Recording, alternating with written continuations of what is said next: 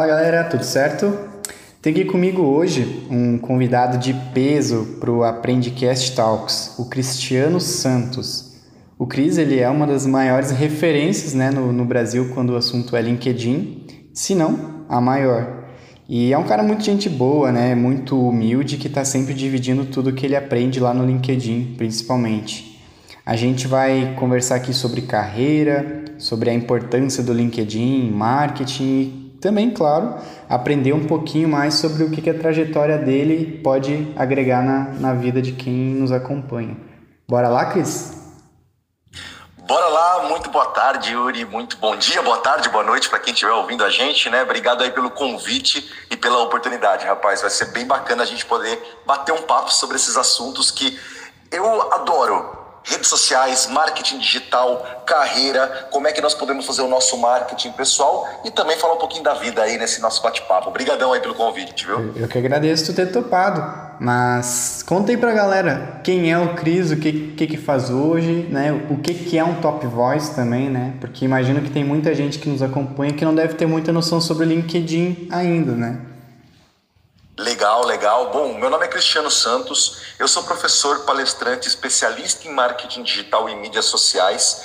Eu trabalho principalmente dando palestras, cursos e fazendo consultorias para empresas e também para pessoas. Ministro workshops agora nesse momento de pandemia, por enquanto mais online, mas sempre fiz isso também desde 2014 de maneira presencial. Então eu trabalho principalmente ajudando as pessoas a entenderem melhor como é que elas podem usar as redes sociais a seu favor para que eles possam fazer um marketing do seu nome, que consigam aumentar empregabilidade, busquem clientes dentro da rede e tudo mais, e também as empresas, como é que elas podem usar esses canais para conversar melhor com seus clientes de uma maneira mais humanizada, vender os seus produtos, criar relacionamento. E até interessante é que assim, eu comecei a trabalhar com LinkedIn ali em 2014, comecei a mexer na rede, e aí em 2018, eu estava numa tarde lá no Rio de Janeiro, acho que assim, a trabalho, de repente veio uma mensagem do pessoal do LinkedIn, poxa, Tia Cris, você se tornou um Top Voice e tal. E aí eu falei, gente, não acredito. O que, que é esse programa Top Voice? É um programa que o LinkedIn tem anualmente, onde eles pegam dentro daquele ano quais foram os brasileiros, e eles fazem isso em outras edições no mundo também, mas por exemplo aqui no Brasil, quais foram os 20, 25 brasileiros mais engajados do LinkedIn durante o ano. Então para mim foi uma grande surpresa, recebi esse título hoje de LinkedIn Top Voice que me abriu muitas portas, mas principalmente me, me aumentou a responsabilidade de continuar entregando um conteúdo de qualidade da mesma forma que me levou até o Top Voice, a gente tem que manter, né? Então acaba sendo assim uma voz forte ali dentro do LinkedIn, uma pessoa que, na verdade, gera um engajamento e um conteúdo bacana para sua rede. Então, isso para mim foi uma honra e hoje eu trabalho aí, então, principalmente ajudando outras pessoas que também querem se tornar top voices ou pessoas que querem bombar nas redes. Sempre tento levar um pouco da minha experiência e do meu conhecimento para ajudar elas aí na trajetória delas. Eu cheguei a ver esses dias, até agora que tu falou, né? Ajudar outras pessoas a se tornarem top voices. E foi justamente esse post que eu vi, né? Tinha uma menina lá dizendo que ela tinha, tinha feito um dos teus cursos e que até li teu, teu comentário no post dela, tu disse, não, porque no curso eu já vi que estava muito interessado, eu sabia que ia dar certo, né? E se eu não me engano foi no ano passado agora que, que essa moça acabou se tornando top voice, né? Exatamente, cara, que legal até essa lembrança, Yuri. Foi a Daniele Avelino. A Daniele, ela foi minha aluna no ano passado, na uma das últimas turmas presenciais antes da pandemia. E aí ela sentou lá no meu curso, começou a fazer assim os exercícios tal. Daí na hora do intervalo, ela foi a única aluna que ficou na sala. E ela falou assim: "Posso bater um papo com você?" Eu falei: "Claro". E aí ela veio contar assim as vontades que ela tinha, que ela admirava muito o LinkedIn, mas que não mexia muito, e que ela tinha vontade de um dia se tornar uma top voice também. Como é que eu poderia passar um pouco da da minha experiência para poder se tornar top voice e tal, como é que a gente ganha é, visibilidade na rede e tal. E eu bati um papo muito franco com ela, né? Porque eu acredito que assim, nós acabamos nos tornando destaques em qualquer área da nossa vida, trabalho, relacionamentos e tal, muito de acordo com a nossa verdade, a nossa naturalidade nas coisas. Então, não é um passo a passo, olha, se você fizer isso, você vira top voice. Na verdade, eu falei para ela, interage, converse com as pessoas, compartilhe seu conhecimento. E aí ela começou a falar assim: Poxa, Cris, eu tô começando a já ter umas ideias aqui com os conteúdos que você está passando aqui também, vou começar a aplicar isso. A gente chegou a fazer uma live durante o ano passado também, assim, mais pro fim do ano. Fizemos uma live juntos e ela sempre levando conhecimento pra galera. E de repente, no comecinho desse ano, saiu uma lista extraordinária do LinkedIn chamada LinkedIn Top Voices Carreira. São pessoas que estão dando dicas principalmente de carreira e ajudando outras pessoas a conseguirem a buscar um novo emprego, uma nova oportunidade e tal. E aí ela saiu nessa lista e eu fiquei sabendo por uma surpresa, na verdade, que foi a marcação dela, do meu nome no post dela de agradecimento do Top Voice, que acho que foi esse post que você viu, que ela me marcou e falou: foi depois que eu fiz o curso do Cris e tal, que eu tive a certeza que eu iria um dia me tornar Top Voice e tal. Então, assim, cara, é muito gostoso e ela me escreveu ainda. Depois eu liguei para ela para parabenizar e ela me escreveu falando assim: Poxa, Cris, se você ainda não tinha um aluno que virou Top Voice, eu sou seu exemplo agora, olha. Então isso é um orgulho pra gente que é professor, né, cara? Sem dúvida, eu acho que poder se sentir realizado através dos outros é um dos sentimentos mais genuínos que tem, né? É verdade, eu acho que a profissão de professor é muito isso, porque na verdade é aquela coisa, né? Eu estou postando aqui nas redes sociais um pouco dos meus bastidores, eu posto as entregas dos meus trabalhos tal, mas existe um mundo, Yuri, que acontece nos bastidores, onde 80% do que está acontecendo eu não estou postando, porque realmente nem daria, eu iria encher a timeline de informação, mas muitas mensagens, assim, eu já tenho mais ou menos aí 34, 35 mil alunos, assim, ou pessoas que participaram das minhas palestras nessa trajetória de seis anos, né? Então, assim, cara, essas pessoas me escrevem, me mandam mensagens e contam, assim, coisas que aconteceram na vida delas depois de algum aprendizado e tudo mais. E eu sempre falo, na verdade, não foi por culpa nossa, culpa boa, né? Mas não foi por culpa nossa, professor. Na verdade, a gente só foi um instrumento de levar o conhecimento, mas a culpa foi da própria pessoa que levou aquilo em frente. Então, o mérito sempre é deles, eu sempre falo. Na verdade, nós apenas assim passamos por algum momento na carreira, na trajetória das pessoas e ajudamos elas de alguma forma, né? É, o, o interesse e a vontade né, de, de aplicar é sempre da pessoa, né? Por mais que a didática seja maravilhosa ali, o professor seja simpático e tudo mais, mas sempre tem o outro lado da, da equação que, que cabe ao aluno, né? Botar aquilo para frente, conforme tu falou, né? E que bom que ela fez isso. Exatamente, concordo totalmente com você. E cara, uh, me conta, quando tu era mais novo lá, talvez quando criança, quais que eram teus sonhos? Tu já aspirava alguma coisa de carreira relacionada a marketing, alguma coisa assim? Rapaz, quando eu era mais moleque, eu tinha dois sonhos. Um deles era ser professor desde moleque, com oito anos de idade, eu já gostava de dar aula. Eu dava aula para cachorro, você acredita? Eu não tinha alunos, eu não tinha alunos. A minha mãe sempre conta essa história pra galera assim. Minha mãe tira muito sarro de mim, assim. Ela brinca muito comigo, a dona Nair, né, minha mãe. E aí ela pega, ela brinca assim, que ela fala assim, gente, o Cristiano dava aula para cachorro. Tinha um quintal assim na cidade que eu morava, lá em Várzea Paulista, né, interior de São Paulo. E aí tinha o um quintal da casa da minha tia, que a gente tinha vários cachorros. Aí eles pegavam e deitavam em cima de uma laje, assim, para poder tomar um sol, assim, na parte da tarde. Então eles se reuniam ali, uns quatro, cinco cachorros. Eu parava ali do lado deles e começava a explicar alguma coisa, ensinar alguma coisa para eles. Como eles estavam tomando sol e eles não se mexiam, para mim eles estavam prestando atenção na aula, cara. Então eu dava aula para cachorro mesmo. Que e aí o que aconteceu? Aconteceu, cara? Quando, um pouco mais pra frente, assim, quando eu completei uns 13, 14 anos, eu peguei e montei uma escolinha no, num cômodo em construção na casa da minha tia. E aí nessa escolinha que a gente criou, na verdade eu coloquei tábuas e latas assim para formar mesas, peguei blocos mesmo aqueles de cimento para poder fazer as cadeiras, digamos. E aí eu tinha alguns primos e vizinhos assim de 5 anos de idade que eu comecei a ensinar eles a ler e escrever. Então eu tinha uma escolinha, criei uma escolinha, minha mãe me deu uma lousa, e aí com 14 anos então eu tinha lá fundado a escolinha que tinha lista de chamada, tinha horários de segunda a sábado, era intensivo mesmo, não era segunda Caraca. a sexta não, era segunda a sábado, com horário da 1 às 5 da tarde, tinha dever de casa tal. E aí eu criei essa escolinha e um dos meus sonhos realmente era ser professor e que graças a Deus foi acabando se realizando depois de muitos anos. E junto com isso eu era sempre louco pela capital São Paulo. E meu sonho era morar em São Paulo viver em São Paulo um tempo. E depois acabei realizando também tanto de trabalhar em São Paulo por bastante tempo me formei na faculdade em São Paulo e também morei na capital. Mas acaba assim Jundiaí Várzea Paulista que é a região onde eu moro hoje aqui é, é muito perto de São Paulo então a gente acaba assim tem muita facilidade de ir até lá. Mas naquela época assim para um menino de interior ir para a capital nossa era meu sonho da vida. E graças a Deus, esses dois sonhos, ser professor e também trabalhar e morar em São Paulo um dia, foram duas coisas que eu consegui realizar, cara. Caraca, que massa, cara. Parabéns. E como é que foi assim para te correr atrás desses sonhos, né? A gente costuma enxergar muito a questão de carreira, né? Tu chegou a, a planejar essas etapas para se tornar de fato um professor, né? Tu, tu comentou que tu tem essa bastante vivência em redes sociais, né? Como é que foi assim esse, esse caminho até chegar hoje, assim essa questão de ah, decidiu quais cursos fazer, né? Principalmente questão de faculdade, talvez pós-graduação, enfim, mestrado. E, e hoje, o profissional que tu é, como é que foi esses quebra-cabeças que foram se encaixando com o tempo?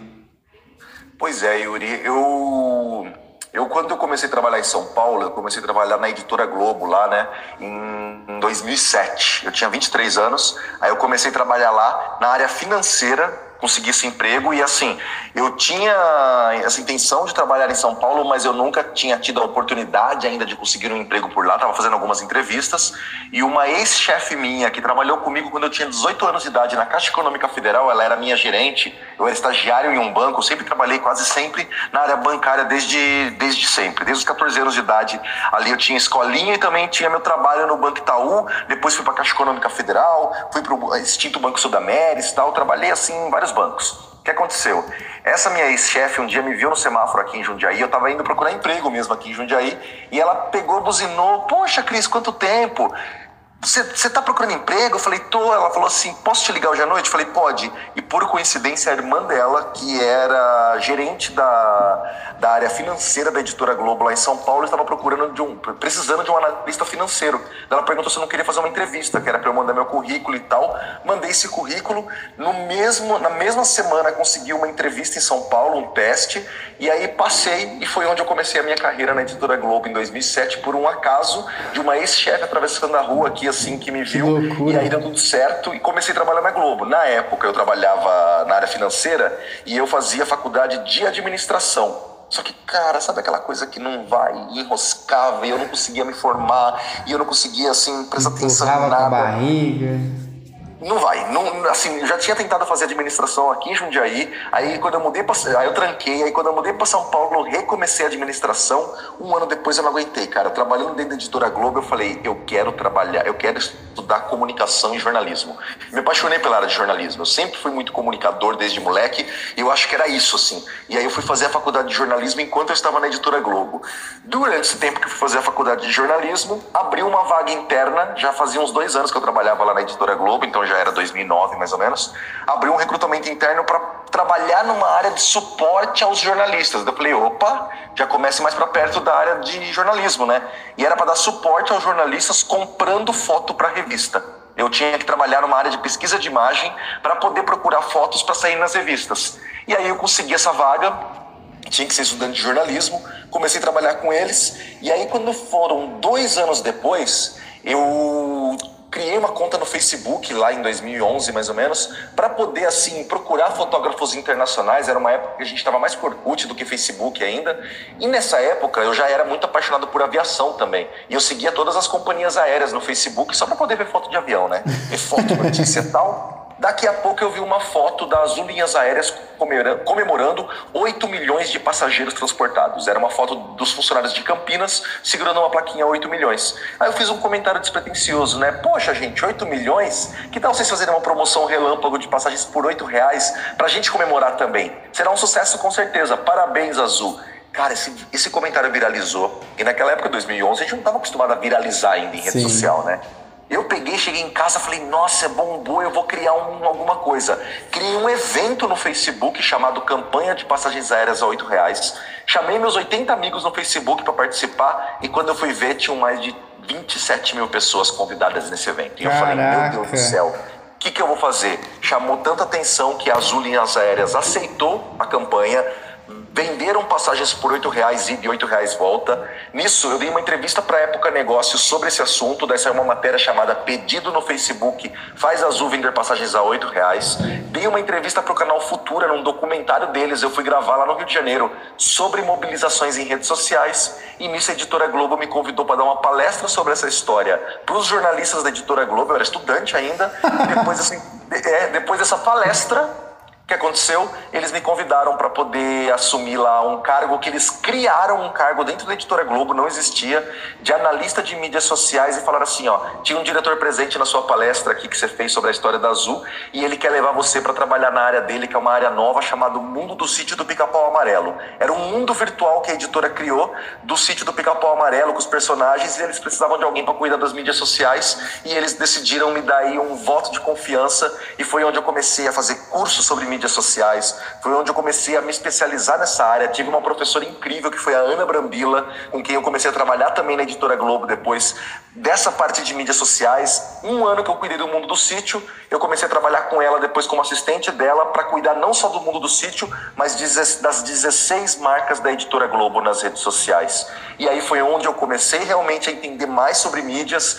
Em 2014, já formado, começo a realmente dar umas aulas sobre LinkedIn, sobre mídias sociais e tal, que inclusive a Ana Brambila me indicou para o Senac, para Casper Libero. Comecei esses primeiros cursos, comecei a postar isso nas redes sociais, criei um grupo no Facebook chamado LinkedIn de A a Z, para tirar dúvidas sobre LinkedIn e o negócio de repente, Yuri, explodiu. Eu não vi mais, assim, eu não consigo lembrar de como foi esse movimento. Daqui a pouco eram tantos convites para palestrar aqui, palestrar ali, dar uma dica de LinkedIn, redes sociais, tal, começou isso a crescer. E aí eu fiquei 2015, 16 e 17 fazendo isso junto com a Globo e em 2017 eu peço demissão da Globo para poder ter mais tempo de poder viajar e de poder seguir com o meu projeto chamado Cris na Estrada, que era justamente levar conhecimento pelo Brasil e mundo, porque a coisa, assim, as próprias redes sociais se transformaram assim na minha grande aliada para poder desenvolver minha carreira, cara. Então começou de uma brincadeira das linhas aéreas e hoje, assim, na verdade, eu conto essa história nos fins das minhas palestras e cursos e muita gente fala assim: caramba, Cris, isso mostra que realmente rede social pode mudar nossa vida. Eu acho que é por isso que eu gosto tanto de ensinar isso para as pessoas, ensinar redes sociais e essas movimentações, porque não é uma coisa que eu peguei uma teoria e eu agora eu vou passar para as pessoas. Não, eu vivo isso na prática, eu vivo o LinkedIn na prática, eu vivo os resultados. E aí eu só repasso para frente aquilo que eu mesmo estou vivenciando e vendo acontecer, né? Cara, que bacana, meu. É, eu acho que desse teu exemplo aí a gente tem, tem dois pontos muito importantes aí pra galera que tá ouvindo, que é primeiro uh, ter paciência, né? Porque hoje a galera meio que tem uma mania de querer tudo para ontem, né? Tipo, ah, meu Deus, eu não fui promovido ainda e não apareceu a oportunidade que eu queria ainda, né? E pelo que tu comentou aí, foram pelo menos em da, de uma etapa decisiva na tua vida, né? Foi, foi basicamente ali de dois em dois anos, né? Que tu teve avanços assim. Então imagina, a galera hoje às vezes quer, quer que as coisas aconteçam, sei lá, de, de um mês pro outro, né? Talvez até três meses por aí. E cara, não é assim que acontece, né? Então tem muita gente que às vezes por ter essa ansiedade acaba só se frustrando, né? Quando na verdade as, pessoas, as coisas, né? Tem o tempo natural para elas acontecerem, tudo bem? Tu tem que estar tá ali disposto a fazer acontecer e tudo mais, mas por mais que tu se dedique, né, tu nunca vai ter tudo, todo o controle na tua mão para fazer aquilo acontecer, né?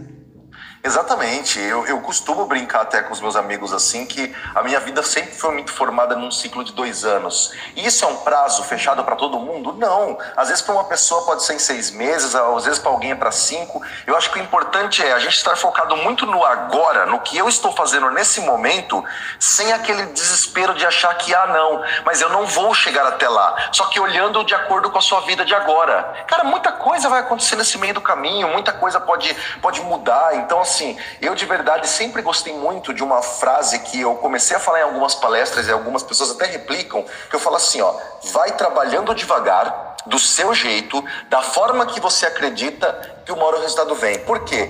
Porque a gente é natural a gente se espelhar nos outros e querer os resultados iguais dos outros, na mesma velocidade dos outros, ou mesmo quando você está começando a ter os seus resultados. É normal alguém te abordar e falar assim: "Ah, não, meu, que legal, você está fazendo um sucesso. Se você fizer isso agora, ó, grava isso aqui, faz isso". E eu sempre respeitei o quê? O meu tempo. E eu falava assim: "Não, gente, eu acho que agora não é ainda a hora de eu fazer isso. Não, Cris, você está bombando, você está viajando para cima e para baixo. Não, mas eu ainda não estou me sentindo firme para fazer isso. Então respeitar esse tempo, esse nosso jeito de fazer e essa forma que a gente acredita que seja mais ética, mais correta e tudo mais, é o que também assim tira um pouco a ansiedade e faz a gente focar em resultado e não em projeção apenas, sabe, Yuri? Que bacana, eu acho que isso tem muito a ver também com, com saber o que, que tu realmente está buscando, né? Porque se tu não tivesse tanta clareza assim, provavelmente tu ia ter caído na onda dessa galera, né? E aí a, a tua trajetória hoje seria totalmente diferente, né?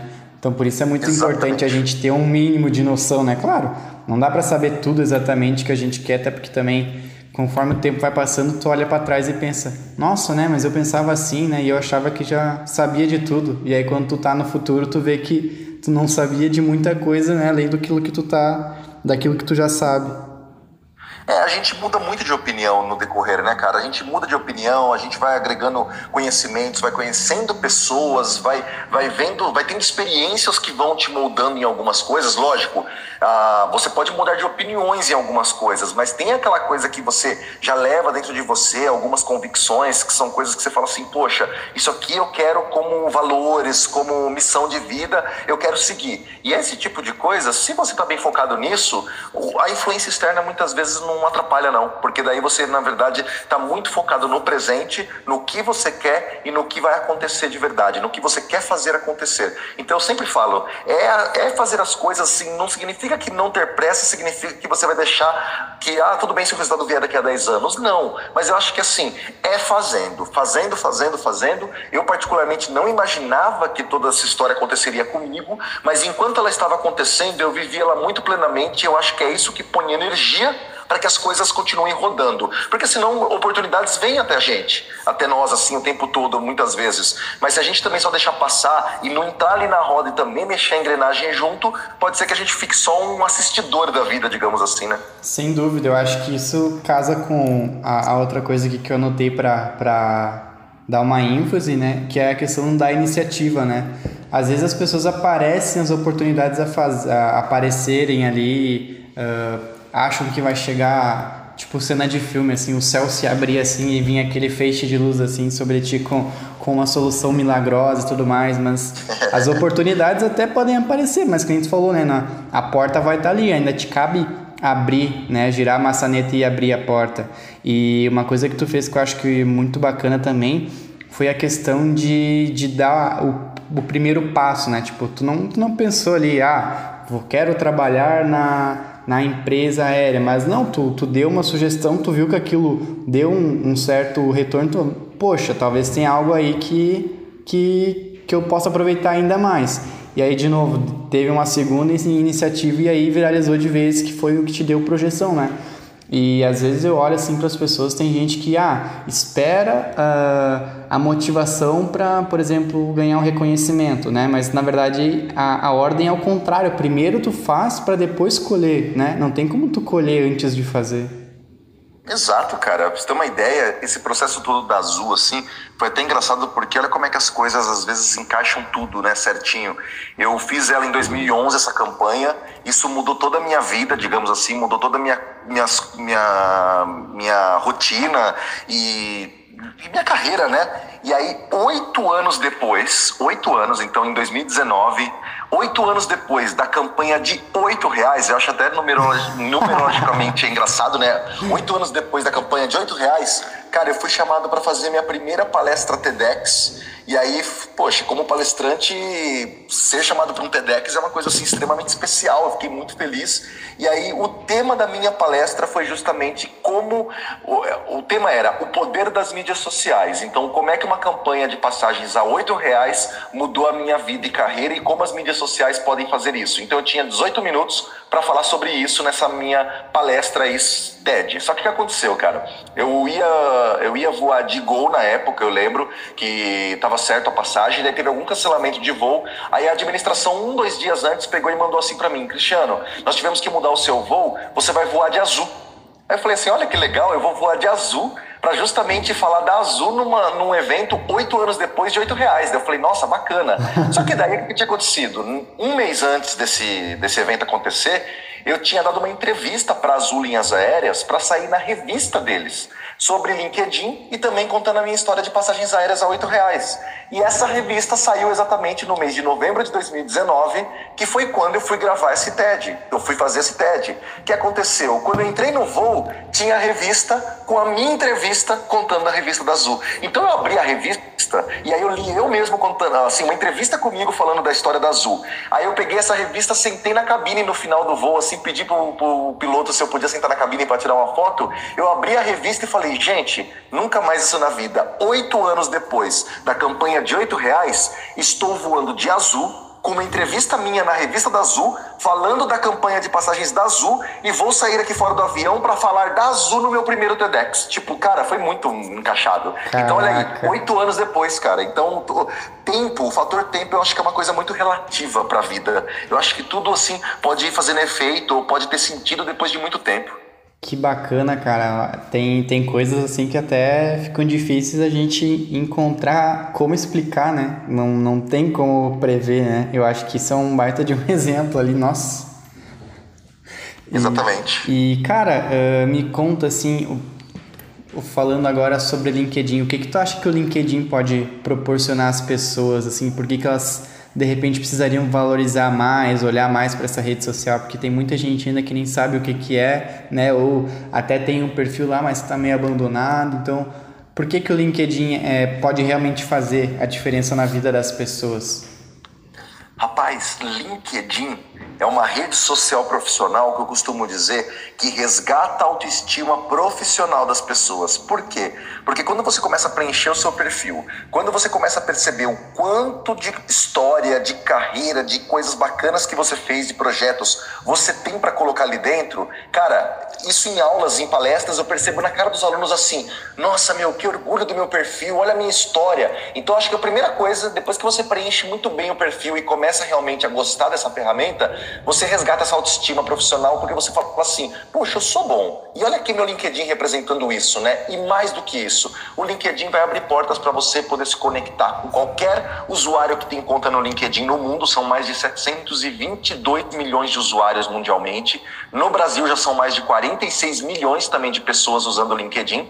E aí eu falo, cara, você vai ter espaço para networking, para conhecer pessoas. Ah, cara, quero me desenvolver melhor nessa área, quero aprender com pessoas que já são experts do, da profissão que eu quero um dia ter na vida. Vai seguir essas pessoas no LinkedIn, vai ver a trajetória delas, vai ver o que elas estudaram. Usa o LinkedIn também como benchmarking, como ideias, um, um canal para você entender como as pessoas estão crescendo na carreira delas, o que elas fizeram. E outra, LinkedIn é conteúdo, perfil é só uma parte. Você preencheu o perfil, começou a se conectar com usuários, tem timeline, com pessoas postando o dia inteiro, pessoas postando na timeline, pessoas escrevendo artigos longos no LinkedIn, estilo blog, tem gente postando stories. Então o LinkedIn é uma grande rede social profissional que vai muito além do que um cadastro de currículo. As pessoas precisam entender que um bom uso do LinkedIn, uma boa manutenção do seu perfil, um engajamento com as pessoas e nos conteúdos pode te deixar mais visível, pode aumentar sua empregabilidade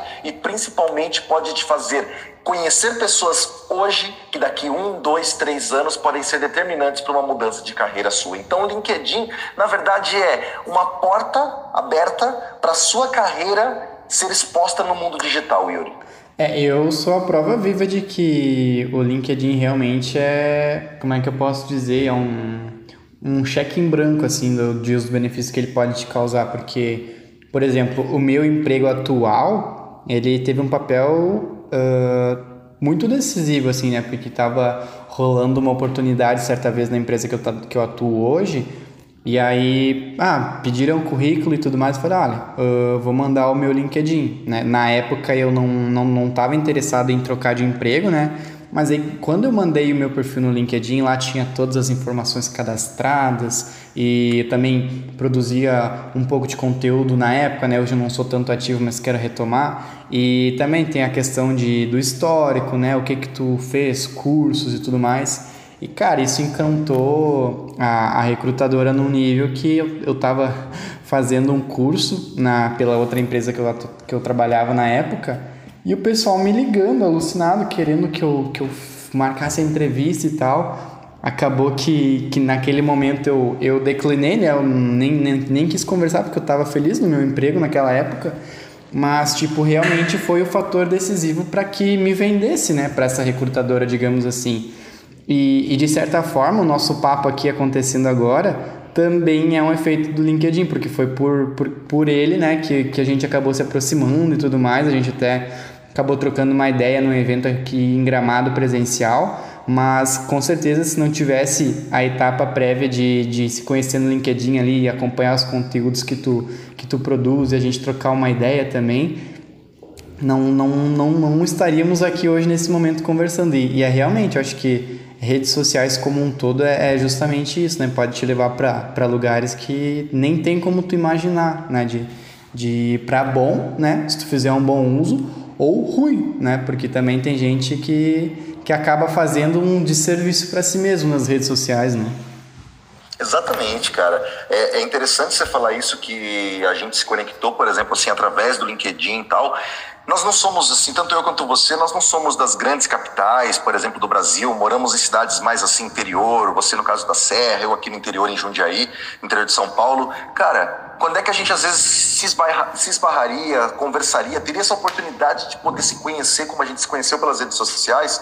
E quanta gente que a gente está podendo conhecer de dentro de casa, ainda mais agora em home office por causa da pandemia, quanta gente a gente ainda pode continuar mantendo contato mesmo do sofá de casa? Imagina se você não tem um perfil ali no LinkedIn e você não está se conectando ou vendo o mundo acontecer através da ótica ali da timeline e você não está acompanhando isso de perto, você perde muitos contatos, muitas oportunidades. É o que eu falo, LinkedIn é rede de networking, tanto para pessoas profissionais, pessoa física, para empresas também, que também tem canais ali como a LinkedIn Page, que é uma página empresarial. As empresas podem fazer anúncios no LinkedIn, elas podem divulgar um pouquinho das ações que estão sendo feitas dentro da empresa delas, não só a venda de produto, mas trazer um pouquinho de missão, visão, valores. Ou seja, LinkedIn é democrático, nós temos desde CEOs de empresas fazendo posts, como cara dos mais operacionais também. É uma, um espaço para você contar a sua história profissional, cara. Eu acho que uma das barreiras que acaba de certa forma, dando um pouco de medo na galera. É, ah, meu Deus, eu vou ter um perfil no LinkedIn, eu preciso produzir conteúdo, mas eu não sou bom nisso. Mas, cara, tu ter um perfil cadastrado ali com as informações todas certinhas no ar já, já pode te abrir determinadas portas. Tudo bem, se tu começar a produzir conteúdo, tem as oportunidades para te ganhar escala, né? ter, ter ainda mais alcance. Mas agora, se tu tiver um perfil configurado do, do, do, do, jeito que deve ser lá com as informações todas certinhas e se tu souber ali fazer network, né, chegar nas pessoas que tu acha que faz sentido para ti, seja de determinadas empresas ou de, de determinados setores, cara, esse, esse movimento por si só já pode trazer coisas que, que são muito positivas, né? Os algoritmos acabam te ajudando muito nesses aspectos. Eu lembro que numa época que eu estava mais ativo, né, e, o LinkedIn tem aquele aquele score lá de, de perfil que, que tu vai montando de acordo com a tua interação com os outros perfis, né, os profissionais que se conectam no, no, no teu setor e tudo mais. E o meu score tava tribom e aí eu comecei a receber bastante convite assim de pessoas que tinham recém uh, recém criado um perfil. E aí o, o que que eu percebi? Que quando eram pessoas que recém tinham entrado para a rede social e aí declaravam lá que ou tinham interesse ou que trabalhavam né, nessa área de marketing e tal, publicidade redes sociais, o próprio LinkedIn me recomendava como uma das primeiras pessoas para eles se conectarem na rede. Então olha como a própria rede social pode trabalhar para ti sem tu nem perceber, né? Perfeito. A gente não precisa necessariamente estar ali postando conteúdo o tempo todo. Muitas vezes, só de você curtir ou comentar o post das outras pessoas, o algoritmo, como você citou, já está considerando você como uma pessoa engajada, pode começar a te mostrar mais conteúdos. E essa questão que você falou do índice, que a gente chama de Social Selling Index, que é o índice de vendas sociais, que é o quanto você tem capacidade de influenciar dentro da rede, o quanto você preenche bem o seu perfil, você interage e tudo mais. Esse índice que vai de 0 a 100, realmente, quanto mais alto você vai conquistando, naturalmente as pessoas veem mais seu perfil, começam a se conectar mais com você, você pode ser mais indicado em resultados de busca. Então as pessoas precisam realmente eh, olhar para o perfil não só apenas na linha de post, mas também de interação, principalmente. Resposta a comentários, resposta a mensagem privada. Inclusive, para quem estiver nos ouvindo, eu vou dar uma dica agora. Quem quiser fazer o teste para poder ver quanto está valendo seu LinkedIn hoje, de 0 a 100. Inclusive, ele faz comparativos, até como o Yuri falou, do, de você com o seu setor, de você com a sua rede, como é que tá as médias. Entrem aí no linkedin.com barra sales, sales, né, em inglês de vendas, né? Então, Sales, linkedin.com barra Sales barra SSI. linkedin.com barra Sales barra SSI. Entrem nesse site, passem aí o raio-x do seu LinkedIn, vai acompanhando isso semanalmente, porque sim, você vai mudando de semana a semana de acordo com as ações de vocês. Já é um bom raio-x para você entender. Será que meu LinkedIn tá bom? Será que eu posso melhorar ainda mais? Então, pega essa dica aí que vai ajudar bastante, né, Yuri? Cara, acabei de botar o meu aqui no ato, vamos ver. Olha aí, ó. Uh, classificação do setor 19%. Uh, classificação do SSI da rede, 53%. Eu tô e aqui, o seu tá quanto? Atualmente eu tô em 45 de 100. Minha... 45 de 100. É. Então, olha aí, ó, uma dica ao vivo aqui, dá para melhorar. A gente fala que o ideal seria a partir de 60, ideal, porque daí você já passou dos 50% ali e tal. Mas o mais legal, Yuri, são essas barras coloridas que aparecem e quem estiver nos ouvindo e tiver consultando também, vejam essas quatro barras coloridas que aparecem, cada uma vale 25 pontos e é o que formou a sua nota final. Então, se você não chegou a encher cada uma das barras, é nesse momento que você sabe o que, que tem que melhorar. Tem uma barra aí que chama estabelecer sua marca profissional. Essa barra é de preenchimento de perfil. O quanto você preencheu o seu perfil ou não. A segunda, que é localizar as pessoas certas, ela fala o quanto você usa a busca do LinkedIn para localizar pessoas. Essa é a minha então, principal é deficiência aqui. 9,45 localizar as pessoas certas. Pois é, que é a questão que a gente fala que a gente só aceita convite e não necessariamente a gente busca pessoas. Então uhum. é para a gente também ser ativo no LinkedIn. Entendi. A terceira, que é interagir oferecendo insights, é o quanto você curte, comenta, compartilha ou posta. E a última, cultive relacionamentos, são respostas a comentários e respostas às mensagens privadas. Então, com esse raio-x, você já sabe para onde você tem que começar de repente dar uma melhorada aí no seu LinkedIn. Sem dúvida. É, cara, eu acho que a, que a galera que, que realmente quiser começar a atuar no LinkedIn aqui já teve bastante coisa de muito valor que provavelmente tu, tu só deve abrir em curso, né? Então vamos aproveitar aí, né, pessoal? Exatamente, é, é bastante informação. O LinkedIn, na verdade, é gigantesco. Ele é uma ferramenta extremamente assim robusta de funcionalidades, de campos para preencher, de segredos, macetes assim que a gente vai achando e descobrindo coisas, mas vale a pena essa dedicação, Yuri. Certo. Cara, vamos entrar agora para finalizar aqui um bloco um pouco mais para entender quem tu é como pessoa. Né? Agora tem umas perguntinhas aqui mais relacionadas para o lado pessoal. E aí, já que nós dois temos reuniões aí, vamos tentar fazer isso meio que num. Talvez não no bate-pronto, mas talvez um pouco mais objetivo para ninguém se atrasar depois, beleza? Perfeito, sem nenhum problema. Então, cara, quais que tu considera assim teus maiores aprendizados na vida até aqui? Bom, meus maiores aprendizados na vida, eu acho que uma das coisas é não há nenhum problema em você mudar de ideia no meio do caminho. Acho que um dos meus maiores aprendizados é que a gente vem com uma fórmula de que não, eu vou ter que estudar isso, eu vou ter que, por exemplo, com tantos anos, estar assim, assim, assado, com esse cargo, com essa carreira e tal. E na verdade, quando eu olho hoje para minha vida, eu falo muita coisa que eu imaginei não foi como eu pensava, mas foi melhor do que eu pensava. Muita coisa, então, de repente, que eu queria, ah, não, de repente eu quero fazer jornalismo e eu quero trabalhar dentro de uma televisão. Não cheguei a trabalhar dentro da TV, mas hoje já gravei alguns documentários e fiz alguns trabalhos e projetos dentro de televisão, sem necessariamente ser funcionário, mas cheguei à TV de uma outra forma. Então eu acho que assim, um dos meus maiores aprendizados foi de que a vida realmente pode ir mudando e ela pode ir mudando os caminhos, mas que você pode chegar nas mesmas coisas que você gostaria ou nas mesmas sensações por outros meios. Então, assim, eu acho que esse foi um dos grandes aprendizados. Eu acho que uma outra coisa que eu percebi também é que é aquela coisa que muita gente coloca na nossa cabeça, que não importa de onde a gente veio. Eu morei numa cidade realmente assim, pequena aqui do interior de São Paulo, Várzea Paulista, quase a vida toda, 100 mil habitantes. Não é uma cidade extremamente pequena, mas para padrões aqui de São Paulo é uma cidade, assim, digamos assim, mais dormitório até, do lado de Jundiaí.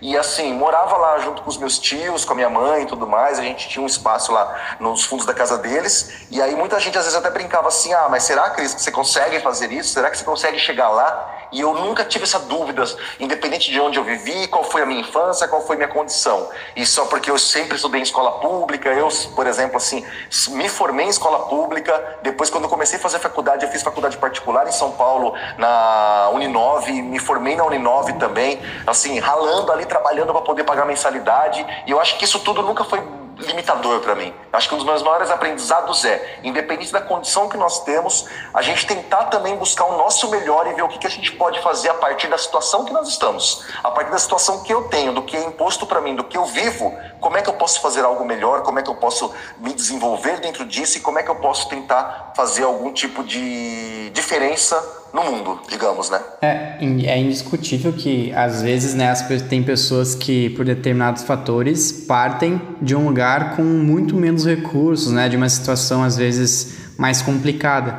mas a questão da, da força de vontade e, e o empenho é algo que parte de, da própria pessoa, né? Então, por mais que tu tenha começado de, um, de uma realidade muitas vezes que tinha tudo para jogar contra ti, tu ainda tem o teu poder de querer vencer tudo aquilo que está ao teu redor, né? E aí cabe a cada um, né? Independente da realidade que, que esteja vivendo, né? É, exato, exatamente. E, velho, uh, quais que tu consideram, assim, como as tuas maiores dificuldades enfrentadas? Rapaz, eu acho que assim, ó, um, um pouco, assim, dificuldades, na verdade, que eu passei, assim, tal, foi mais esse começo, assim, tipo, até ali os 20, 20 e poucos anos, quando eu te falei assim que a gente.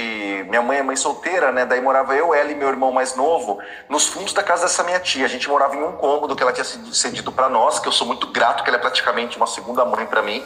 E nós morando assim lá, eu lembro que a gente tinha assim uma ausência de espaço, a gente não tinha espaço, porque três pessoas morando num cômodo só. Então a gente não tinha assim eu não tinha um espaço para montar um escritóriozinho para mim, ou um espaço para estudar e tudo mais. E eu às vezes sofria um pouco com isso porque eu não tinha um pouco de privacidade ou de silêncio, até morando num quintal com mais gente, eu não conseguia às vezes me concentrar nos estudos como eu gostaria. Então às vezes tinha que procurar uma biblioteca, alguma coisa e tal. E quando eu comecei a trabalhar em São Paulo, como assim, era aquela coisa, né? Eu tava começando a trabalhar ainda, 23 anos, o salário não era um salário mais baixo, eu tinha que ir de trem para São Paulo e eu demorava três horas e meia para ir, três horas e meia para voltar de transporte público para ir trabalhar na editora Globo. E eu me lembro assim que aquilo ali era 4 horas da manhã acordar, ir a pé até a estação de trem, quase 40 minutos a pé, porque não tinha ônibus esse horário na minha cidade, para poder pegar o trem para ir para São Paulo para poder trabalhar, para chegar 8 horas da manhã no trabalho. E aí eu me lembro dessa fase e eu acho que assim, foi uma fase muito puxada, de cansaço físico mesmo. E eu acho que essa foi uma das fases assim com mais dificuldade que eu tive para poder não desistir, de tipo assim, nossa, cara, o que eu tô fazendo, meu? Não, não deveria, assim, tipo, tá me matando desse jeito. Mas ao mesmo tempo, assim, eu me lembro que, cara, foi isso daí que foi me dando, assim, o colchão necessário para ir começando a fazer outras coisas na vida e depois ir tendo esse desenvolvimento que a gente falou do ciclo de dois anos e ir acontecendo e tal. Sim. E acho que, assim, eu, eu tive uma fase que eu tive um um quadro de depressão em 2014, devido a problemas pessoais e tudo mais uhum. tal.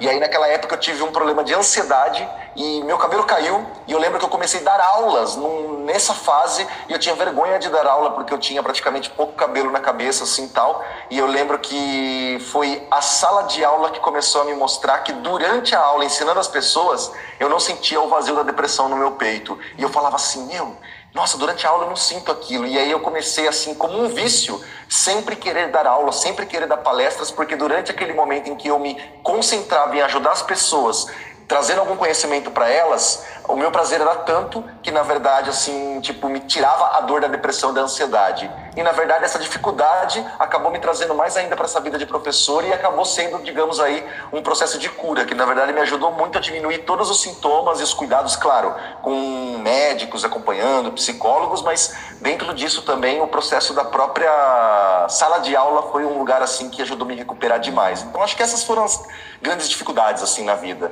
Cara, que, que bacana que tu conseguiu dar essa, essa volta por cima e acho que, sobretudo, ainda com uma das coisas que tu mais curte fazer, né? Que, na verdade, tu acabou enxergando com mais clareza ainda nesse momento, né? Que bacana, Perfeito. muito bom isso. Perfeito. E, cara, quem tu considera como as tuas principais referências, assim, seja de vida, seja de carreira, pessoas que te inspiram? Cara, a primeira pessoa que eu sempre homenageio nas aulas e palestras é minha mãe, a dona Nair. Não tem jeito, quem já assistiu palestra, o curso meu, sabe. Tem slide com Dona Nair, Dona Nair aparece lá dando tchauzinho pra galera. Fiz uma palestra no RD Summit e a Dona Nair gravou vídeo pra galera do RD Summit. Mostrei lá no palco para 5 mil pessoas, a Dona Nair mandando beijo pra galera.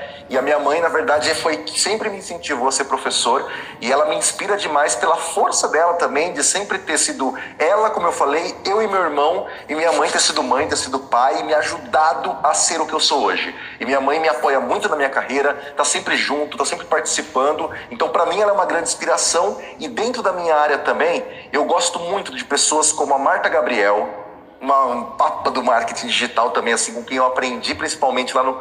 Quando eu comecei, assim, comecei a ler algumas coisas que ela produziu, livros e tal. A Liliane Ferrari, que é uma grande professora de marketing humanizado e é uma pessoa que me inspira demais. O Rafael Kiso, que é o CEO da MLabs, e para mim, assim, é um dos caras que eu falo, gente, que conteúdo que esse cara tem. As pessoas precisam conhecer o Rafael Kiso. Outra pessoa que me inspira demais na minha carreira, no meu dia a dia, é o Mark Tawil o Mark Tawil é um top voice do LinkedIn, ele foi o primeiro top voice do LinkedIn em 2016.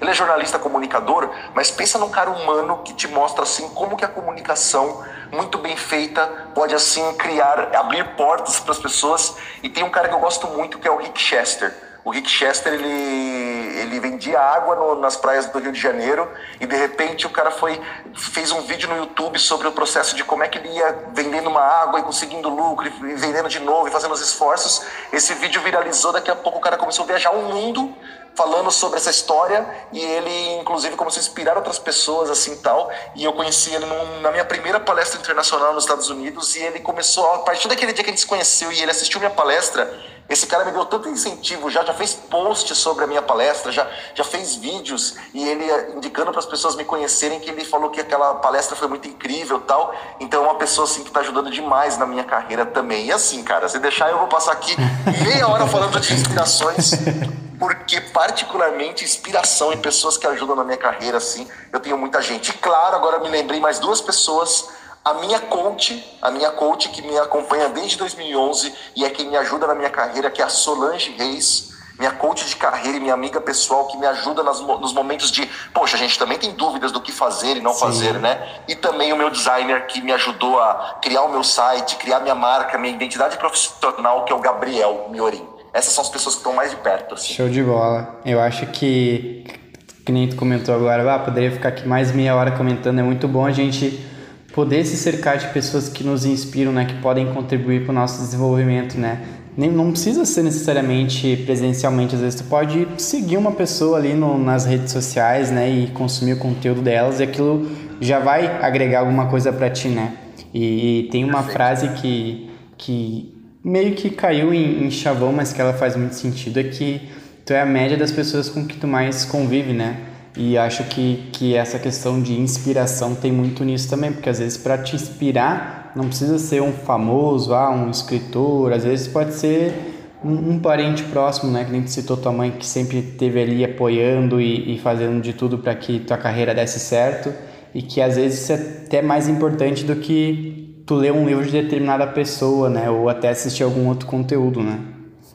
Exatamente, concordo contigo. E, cara, como é que tu gostaria de ser lembrado? Rapaz, eu acho que eu queria ser lembrado de um professor que fez a diferença na vida das pessoas com os conteúdos que ele, que ele passou. Que as pessoas falem assim, gente, esse cara foi meu professor e o que eu aprendi com ele mudou minha vida e a minha carreira. Show de bola. E agora, para finalizar, uh, um momento mais relax aí, Tu tem alguma dica de livros, de séries ou de filmes pra galera? Pode ser algo mais para realmente assistir, ficar de boinha ou algo mais construtivo? Fica, fica a teu critério. O que, que tu acha que, que a galera deveria prestar atenção nesses formatos aí? Rapaz, eu gosto muito, por exemplo, assim, eu sempre falo para as pessoas que a gente tem que ler um pouquinho de cursos de livros mais técnicos, mas também nós precisamos trazer um pouco de, de conteúdo também ficção ou coisas que nos façam viajar um pouco, né? Tipo, pra gente poder dar uma desconectada nesse nosso nesse nosso mundo assim também assim de loucuras e tudo mais. E nesse momento, para você ter uma ideia, eu tô lendo um livro que eu tô achando muito interessante, que se chama O Menino dos Fantoches de Varsóvia. Olha. Que fala sobre a questão da época do nazismo e tudo mais, mas que mostra assim, sobre, fala sobre esperança e como é que assim, às vezes na visão de uma criança ou de um de um de um, de um pessoal assim que de repente está sofrendo ali por uma por uma questão ali do, do que o nazismo causou naquela época toda, mas como é que eles estão conseguindo dar a volta por cima, às vezes pelos olhos inocentes de uma criança que começava a manipular bonecos e fantoches, né?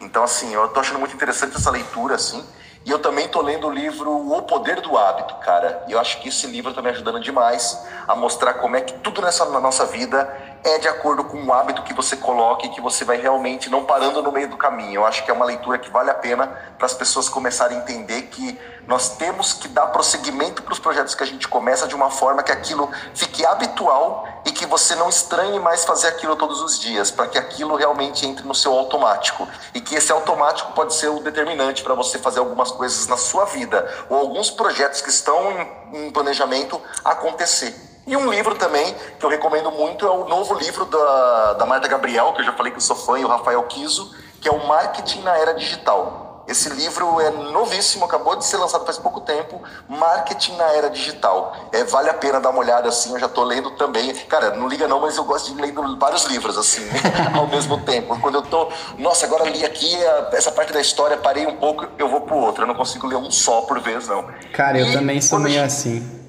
Você também? Uhum. Às vezes tem um que tá no finalzinho ali e eu quero muito começar o outro. Eu, ah, mas eu não vou esperar acabar esse. E aí tu começa um sem ter terminado o outro e, vamos indo conforme dá. É, é verdade, cara. E para quem quer aprender mais sobre comunicação, até, poxa, Cris, também quero ser professor, palestrante, aquele livro chamado TED Talks, eu tenho esse livro, eu ganhei uma vez de um aluno e eu achei muito legal porque assim, ele ensina não você ser um palestrante TED necessariamente, mas explica dentro do processo TED de palestras de quais são as principais técnicas para você encantar público com a sua apresentação, com a sua postura corporal. Como Isso vale atenção não só para quem vai também, ser né? palestrante. Né? O quê? Como prender atenção também, né? Eu lembro que, que ele tem alguns, algumas dicas assim, ah, porque Tu, tu tem que falar no máximo X tempo sobre determinada coisa, senão vai chegar no momento que a galera não vai mais prestar atenção. Aí tem que alternar Exato. os recursos, né, para recapitular de novo, né? É bem, bem valioso mesmo.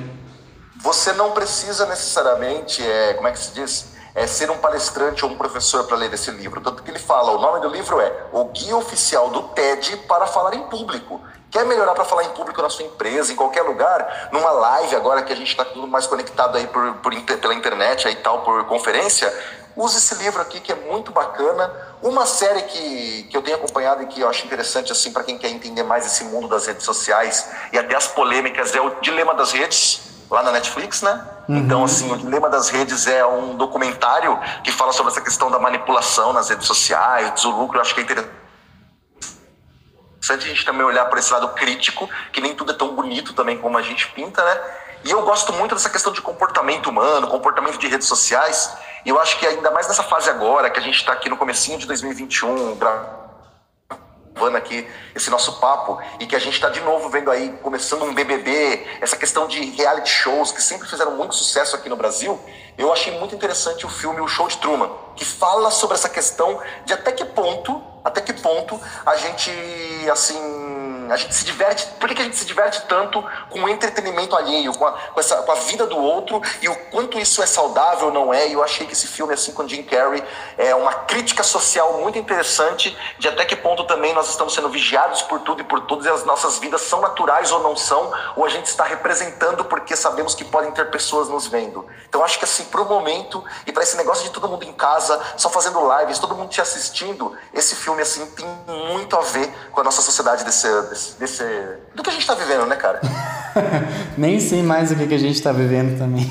É, eu também não sei. Você viu que eu tô perdido, assim, que eu não sei mais o que, que é. Até semana é passada eu, eu, parava para falar e achava que o ano passado era 2019. ah, não. É, Exatamente isso, cara. Eu, a, gente, a gente tem um buraco no tempo de 2020 e às vezes algumas coisas que aconteceram em 2019 eu falo assim, ah, recentemente, mas não é que é recentemente, é porque o 2020 parece que não existiu na mente, né?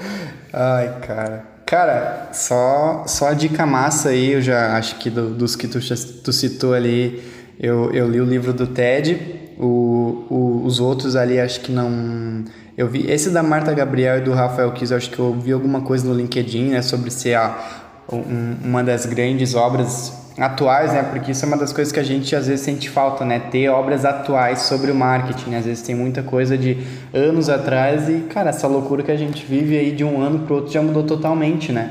Tanto que um, um exemplo é quantas obras aí tem alguma coisa falando sobre TikTok, por exemplo, né? Então é, é algo muito instantâneo mesmo. Mas, velho, obrigado pelas dicas, obrigado pelo teu tempo, é, por, por esse papo aí que bah, somou, somou muito aqui para mim. Espero que pra galera que, que vai nos ouvir depois, que, que eles consigam extrair aprendizados e dicas para implementar ali na trajetória deles. E para fechar, cara, como é que a galera te, te encontra na internet aí também? Tu, tuas últimas palavrinhas aí para ser despedido, pessoal. Olha, Yuri, eu quero agradecer principalmente aí a oportunidade de a gente ter gravado esse papo. Obrigado pelo convite que surgiu lá nas redes sociais. E você vê, né, cara, a gente foi num comentário lá na. Acho que foi no Instagram esse comentário que a gente que você fez lá, Isso. falando pra gente poder fazer esse papo. A gente já foi lá e respond, já respondi, a gente já conversou e marcou. E é isso que a gente fala, né? Essa oportunidade nossa aqui nasceu nas redes sociais e quantas oportunidades a gente não pode encontrar lá, né? Então, a minha dica para essa galera é realmente olhem para esse lado positivo das redes sociais, para o que pode te ajudar, para o que pode fazer bem, no que pode ajudar no aprendizado, no desenvolvimento da sua carreira e quem quiser me acompanhar, acompanhar meus trabalhos e tudo mais, o meu arroba no Instagram é Santos Cristiano BR. Santos Cristiano BR. E vocês vão acabar encontrando Santos Cristiano BR em outras redes sociais também. Então, linkedin.com barra in barra Santos Cristiano BR. Ou então me procura pelo nome Cristiano Santos. Vai estar sempre como professor e palestrante. Cristiano Santos, qualquer rede social aí, vamos se conectar. Vai ser um prazer se vocês estiverem ouvindo aqui o nosso papo. Se conectar comigo agora aqui, manda uma mensagem privada para mim, seja no Instagram, LinkedIn, Facebook, Twitter, onde vocês quiserem. Manda uma mensagem falando assim: pô, Cris, acabei de ouvir aqui o papo que você teve com o Yuri e tal, que eu vou ter um grande prazer aí de conversar com vocês. Show de bola, Cris. Muito obrigado de novo pelo, pelo papo aí e que a gente consiga aí de repente conversar mais vezes daqui para frente, né? Tudo que tu precisar de ajuda também que tiver ao meu alcance, pode contar comigo e, e vamos embora. Obrigadão. Obrigado, cara. Tudo de bom para você e para todos. Até mais. Tchau, tchau.